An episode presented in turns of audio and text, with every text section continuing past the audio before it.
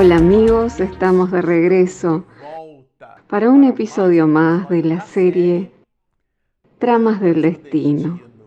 Este es el episodio número 23. Bueno, a usted que nos está acompañando a través del canal, le decimos que nosotros en el episodio pasado nos despedimos de capítulo 10 y ahora, en este episodio número 23, nosotros comenzaremos el capítulo número 11 y decimos que ya estamos estudiando y alcanzando un tercio de la obra, porque este libro, este opúsculo, tiene 30 capítulos. A diferencia del libro anterior, este posee casi el doble de capítulos. El anterior fue estudiado por nosotros y tenía 16 capítulos. Estamos hablando de la obra Entre telones de la obsesión. Y este libro, Tramas del Destino, es el tercer libro de la labra de Manuel Filomeno de Miranda a través de la pluma augusta y segura del medium bayano Divaldo Pereira Franco. Y nosotros vamos estudiándola y aquí nos despedimos acompañando las informaciones al respecto del señor Rafael Ferguson. Ustedes recordarán el encuentro suyo con el enfermero Cándido y la amonestación, tanto firme como segura del médico, que incluso le proporcionó tintas para una reflexión más profunda, para un cambio del panorama psíquico y nos despedimos del episodio pasado en esa atmósfera del cambio del señor Rafael. Únicamente que aquí en el episodio 11, en primer lugar, la terapia de la verdad, nos llevará un tiempito comprenderla, como siendo el epicentro de este capítulo, porque el conjunto de informaciones que nos brinda Miranda sobre este título será únicamente en la parte final del capítulo número 11. Pero el punto sobresaliente de la observación, encarando los primeros parágrafos de este capítulo número 11, la terapia la verdad, es que el señor Rafael Ferguson no cambió su panorama mental. Infelizmente, él, después de que toma conocimiento de la situación de su hija Lisandra, recordemos que el señor Rafael tiene una fuerte unión con su hija desde las vidas anteriores y nutría por ella un amor, un sentimiento que lo confundía porque nutría por su hija un sentimiento que él no lograba identificar de qué se trataba aquello. Pero Miranda comienza el capítulo diciendo, el disgusto moral que la noticia de la alienación de Lisandra produjo en Rafael lo hizo encerrarse. Entonces él se enferma aún más porque el sentimiento de culpa que él construye, imaginándose que había sido el responsable del agravamiento de la situación de la niña Lisandra, le provocaron una ampliación de las compuertas de su alma y los procesos obsesivos se hicieron muy graves. Y este aquí es uno de los puntos examinados por Miranda en relación al comportamiento del señor Rafael los efectos de la enfermedad de Lisandra que le desencadenan lastimosamente un cambio, porque él ya se encontraba envuelto con el Evangelio, le había consultado a Cándido sobre aquel enjugador de lágrimas. ¿Lo recuerdan? Pues muy bien, dentro de esa perspectiva, él regresa a su situación anterior, lo cual nos hace percibir que, a excepción de los electrones que cambian de una electrosfera hacia otra, en la naturaleza nada da saltos. Al desconcierto de la emotividad que despauperó el organismo, se hizo más dañina, aumentando el proceso de generación de las células, con resultados dolorosos. ¿Qué significa eso? Que el mal de Hansen, que de por sí es arduo y grave, se potenció quien ya tuvo la oportunidad de visitar una colonia de jansenianos sabe que la persona es amputada en vida. Sus cartílagos, las orejas caen, los dedos, y va perdiendo los dedos de los pies. Entonces es una situación muy dolorosa, principalmente por el aislamiento, la reclusión social, que era el objetivo del tratamiento de aquella época. A pesar de eso, nosotros vimos ya en los episodios anteriores que la medicina había avanzado con importantes resultados desde el punto de vista de la dignidad humana de los portadores de esa patología del mal de Hansen. Era verdaderamente una situación muy ardua. Y él potenció esa enfermedad en función de que había tomado conocimiento de la situación de su hija Lisandra. Y el punto de observación de Miranda es sobre el egoísmo, en donde muchos de nosotros en nuestras dificultades, por ejemplo, el individuo está sufriendo. Eh, nosotros miramos desde afuera el escenario de ese sufrimiento eh, es un mecanismo maravilloso de erguimiento espiritual, pero infelizmente solo su mundo íntimo es capaz de revelarle a la divinidad si aquella dificultad efectivamente está representando un reajuste espiritual.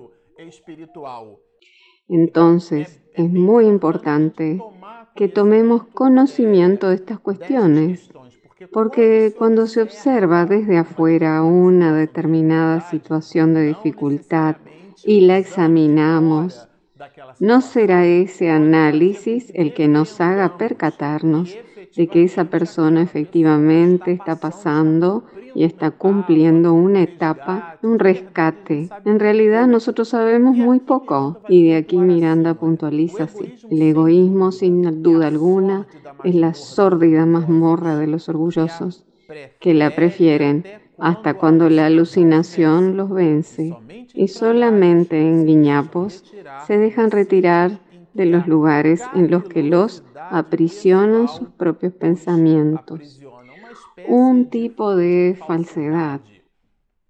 Bueno, este es el panorama del señor Rafael. Él se encuentra en una situación muy grave, muy difícil, y aquí Miranda trabaja con nosotros, entregándonos informaciones que muestran un poco del pasado del señor Rafael. Eh, si ustedes lo observan, dice así, eh, pasados los primeros momentos de la cariñosa brisa espiritual, eh, nos habla sobre el momento en donde él leyó el Evangelio, experimentada después de la oración y de los pases, no se había vuelto a animar para nueva lectura en el libro La Vida. ¿De qué nos está hablando? Nos está hablando sobre lo que comentamos al comienzo, que el señor Rafael vuelve a su condición original, a la irritación, al odio, y eso potenció eh, la manifestación del mal de Hansen y le provocó un desgaste mucho más profundo. Y ese desgaste potenció la presencia de los espíritus inferiores, a lo cual Miranda denominará como hospedaje psíquico con carácter obsesivo. Él abre amplia en su, amplía sus cuadros mentales, las oportunidades para que los espíritus efectivamente lo influenciaran y ésta se vuelve una influencia maléfica, como está definido en el capítulo 23 del libro Los Mediums que es el dominio que algunos espíritus logran adquirir sobre ciertas personas y a ese dominio se denomina como obsesión. Entonces el señor Rafael Ferguson estaba obsesado y él potenciaba sus procesos de obsesión a través de su propio comportamiento. Él hacía lo que Miranda denomina aquí como monoidea, una fijación en su mente de la idea de que era un desgraciado. Entonces él se imagina que era la peor de las criaturas y su pensamiento era albergado y retroalimentado por los espíritus inferiores, que instigaban al señor Rafael a continuar pensando que él era una persona sin gracia, o sea, un desgraciado, un desprovisto de cualquier tipo de auxilio de la divinidad o de cualquiera de los espíritus superiores. Y él efectivamente se sentía así, se comportaba de manera irritada y no compartía de diálogos con los otros compañeros del escenario del hospital. Y el escenario psíquico era tan grave como el escenario físico. Y Miranda nos hablará aquí de nuestra necesidad de enfocarnos en la solución y no en el problema. Muchas veces le damos mucho foco al problema. Y obviamente que para poder resolverlo yo necesito conocerlo. Y nosotros no logramos resolver un problema si no lo conocemos. Y para conocerlo necesitamos hablar sobre él. Pero darle foco a dicho problema es un inmenso error estratégico. Y fue exactamente ese error que cometió el señor Rafael Ferguson y que Miranda lo denominará complejo de culpa. El complejo de culpa de los errores pretéritos constituía atroz inducción para el mantenimiento del mal humor y de la falta de estímulos. Ese proceso del complejo de culpa, recordemos que fue el que lo instauró. Eh, los graves problemas psíquicos de la niña Lisandra, generándole los aspectos de la autoobsesión, que también le potenciaban los aspectos obsesivos.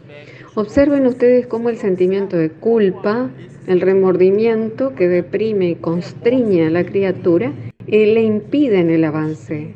Eso es muy triste realmente. Ahora, si el título de la obra es Tramas del Destino, observen la trama que nos describe Miranda. El adversario oculto del señor Rafael ¿De quién está hablando? Del obsesor, de aquel que ejerce la influencia sobre el pensamiento del señor Rafael.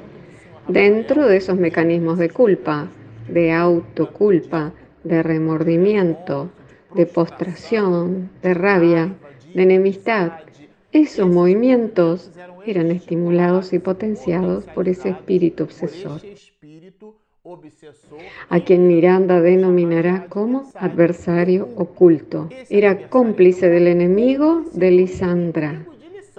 Entonces, la niña Lisandra tenía sus conflictos espirituales y el señor Rafael también los tenía y eh, las posee en el tiempo presente de la historia y ambos poseen serias y profundas legazones espirituales además de que estaban en la condición de padre, el señor Rafael, e, Lisandra como hija, siendo un inmenso rescate de orden familiar. Muy interesante esto. Y observen que Miranda nos dirá más o menos así. Que ese cómplice de Lisandra era con quien concertaba planes de animosidad y de acendrada venganza. O sea que estaban articulando en el mundo espiritual inferior medios efectivos de venganza contra Rafael. Estaban de alguna manera lúcida instruyendo mecanismos para que de hecho y de derecho él sucumbiera. Él tenía el apoyo de Cándido, el señor Rafael, único sistema que de alguna manera eh, doña Adelaida, que es quien lo apoya desde su condición de desencarnada, eh, instruyéndolo a Cándido, intuyéndolo a Cándido y además había creado todo un escenario, una situación para que él rompiera con aquella franja de frecuencia que lo tiraba abajo. Pero él nuevamente retoma ese psiquismo en esas franjas inferiores. Y así es como el episodio del capítulo 11 nos brinda las primeras informaciones sobre el señor Rafael. Y recordemos que esto nos hace percibir que la naturaleza no da saltos y que muchas y por muchas que sean las propuestas de modificación de la vida, Estas propuestas obedecen imperativamente a los valores internos, endógenos del alma, o sea, los valores morales que nosotros aquilatamos y efectivamente construimos. Y ahora aquí está, acá y allá, porque Miranda nos lo ofrece como dos caras de una misma moneda, mencionándonos que Lisandra se horrorizaba cuando oía, y oía está entre comillas, porque está dentro del campo de la intuición, de las percepciones extrasensoriales. No se trataba de la audición de las moléculas del aire, no era una perturbación del sonido proporcionado por un efecto mecánico, sino que era la audición entre comillas. Y ella oía la llamada de su víctima, irrumpiendo por el pensamiento desequilibrado. Era en la caja mental de la niña Lisandra, entonces era un ataque, acá y allá. El señor Rafael era atacado de una manera y la niña Lisandra era atacada de otra manera. Y el resultado, digamos que la exacerbación manifestada en irritación y odio en el señor Rafael, su negación de todo y ante todos, y en el caso de la niña Lisandra, que presentaba problemas psiquiátricos muy graves, eran crisis muy severas de epilepsia y observen ustedes que el panorama familiar era muy terrible. Esta obra, Tramas del Destino, que nosotros observamos ese intrincado entre almas, ese encuentro entre eh, los hijos de Dios, nosotros, eh, manifestados aquí en estos personajes, son expedidos por el autor espiritual para que reflexionemos sobre los puntos de atención que debemos tener. Recordamos siempre que cuando leemos una obra nosotros no debemos olvidar que no estamos haciendo una lectura de los demás, sino que debemos contextualizarnos en ese proceso. Cuando observamos en la Biblia la negación de Pedro, no es exactamente de Pedro, Pedro el que está negando, sino que es la humanidad entera que da las espaldas a Jesús cuando liberamos a Barrabás, o sea, cuando efectivamente abrazamos a las cuestiones materiales en detrimento del valor primordial, que es el valor espiritual. Entonces aquí, dando efectivamente los valores y proporciones específicos deseables, dentro de ese mismo proceso somos siempre nosotros los personajes.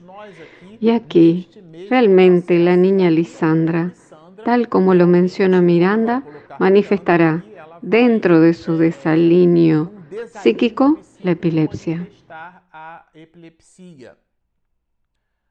Bueno, si con el señor Rafael y con Lisandra el cuadro era ese, Miranda detallará esos cuadros. Cuando el padre, el cuadro asumía otro aspecto. El aspecto obsesivo era el mismo. Pero ¿qué es lo que él denominará como otro aspecto? Era el aspecto de la influencia, la forma de cómo los espíritus lo influenciaban. El nivel de su vicio mental era tan grande que Miranda nos dirá así. El cerebro del enfermo registraba tanto la voz del comando del encarnado como la del desencarnado, porque él ya estaba vibrando en esa sintonía. Se trataba de un proceso de simbiosis espiritual. Y verdaderamente eso potencia el proceso, porque más adelante Miranda nos hablará sobre la condición de todos esos movimientos.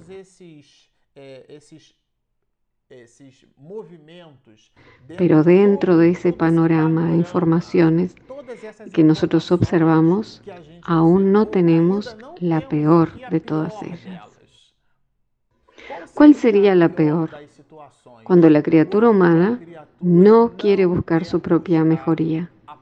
Infelizmente, ahí, por esa causa, no existe ninguna reunión de desobsesión que pueda ofrecerle elementos a la criatura para que se pueda modificar dentro de esa propuesta, Miranda nos dirá así, sin que éste produzca el espíritu que está pasando por el proceso de la obsesión, y en este caso es el señor Rafael, sin que éste produzca, por hercúleo que sea, eh, o sea, se recuerda a Hércules cuando se refiere al esfuerzo inmenso.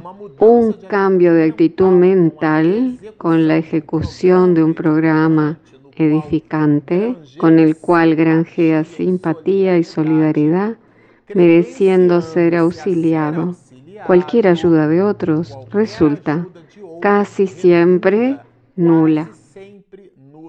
Señores, esto aquí es muy grave, porque no será efectivo que tratemos de ayudar a una persona si ella misma no busca y ni quiere esa ayuda. Si ella no realiza ese esfuerzo que Miranda lo denominará Herculio, de donde ella trata de vencerse a sí misma. Porque, a final de cuentas, la criatura humana aprecia aquella idea. ¿Cuántos de nosotros decimos así? Conmigo la cosa es así, digo lo que quiero porque yo soy sincero. Eso es esquizofrenia en un grado moderado porque se trata de una manifestación patológica, una manifestación enfermiza, porque la vida en sociedad presupone elementos de permuta, de intercambio, de donación y de recepción. Entonces, esos son análisis que nosotros debemos hacer y Miranda los produce. El paciente siempre elude el esfuerzo creyendo estar contribuyendo al máximo. Yo me acuerdo mucho de la escuela de los marines que yo hice, en donde el instructor de educación física, que era el TFM, el entrenamiento físico militar, buscaba el agotamiento de los alumnos y nos decía así el sargento de la unidad, cuando usted no aguante más es porque usted aún le resta un 40%. Y oíamos eso todo el tiempo. ¿Y qué significa eso en este análisis? Significa que la persona alcanza su límite psíquico porque todo puedo en aquel que me fortalece. Y él continuará ese análisis trayéndonos, mirando a la idea de que la autopiedad, que es el mecanismo que incapacita a la criatura humana en la conquista de sus realizaciones, para rechazar efectivamente esos procesos de obsesión muy graves. Miren, no logran romper las vibraciones densas que produce el hecho de disculparse a sí mismo, porque es muy fácil reclamar. Y así la persona crea una muleta virtual. Ella crea un mecanismo cuyo análisis lo realiza Manuel Filomeno Miranda y no es nuestro análisis. O sea, que el individuo crea un mecanismo que él lo denominará disculpismo y también de autopiedad. En lugar de enfocarse en la solución, ella se enfoca en el problema y vivenciando el problema, ella construye un ecosistema. Ella crea un grado tal del vicio en donde el oxígeno benéfico del discernimiento ya no se encuentra presente en el pulmón de sus oportunidades espirituales. Metafóricamente, ¿qué es lo que significa eso? Significa que ella construye un grado tal del vicio que ella no se permite salir y psíquicamente ella siente que no puede hacerlo y por eso es necesario buscar el apoyo médico, el apoyo psiquiátrico, el apoyo psicoterapéutico. Las actividades de esclarecimiento y de atención fraterna en las casas espíritas, ellas poseen un límite. Ese límite llega frente a, aquellos procesos que necesitan atención especializada. No tienen el objetivo de que nosotros actuemos como psicólogos o psicoterapeutas en la atención fraterna, la cual no es una psicoterapia porque esos procesos de disculpismo y de autopiedad corresponden a cuestiones muy graves cuya estructura emocional debe ser tratada por especialistas. Bueno, nosotros nos quedamos por aquí, como ustedes observan es un maravilloso material Al final nos agrada mencionarle siempre de que si usted nos acompañó hasta acá y le gustó y aún no se ha suscrito a nuestro canal, por favor suscríbase a Espiritismo y Mediunidades. Y usted que ya se inscribió, dele un me gusta, like, eh, porque Regina ya me comentó que siempre que dan un like, el motor de YouTube crea varios mecanismos favorables a la investigación de nuestro canal. Y para usted que nos está escuchando a través de las herramientas de podcast en iTunes y Spotify, eh, nosotros tenemos un aplicativo gratuito disponible en Google Play y en Apple Store, Espiritismo y Mediunidades. Entonces están hechas las invitaciones. Descarguen nuestro app, suscríbanse a nuestro canal, síganos y mucha paz.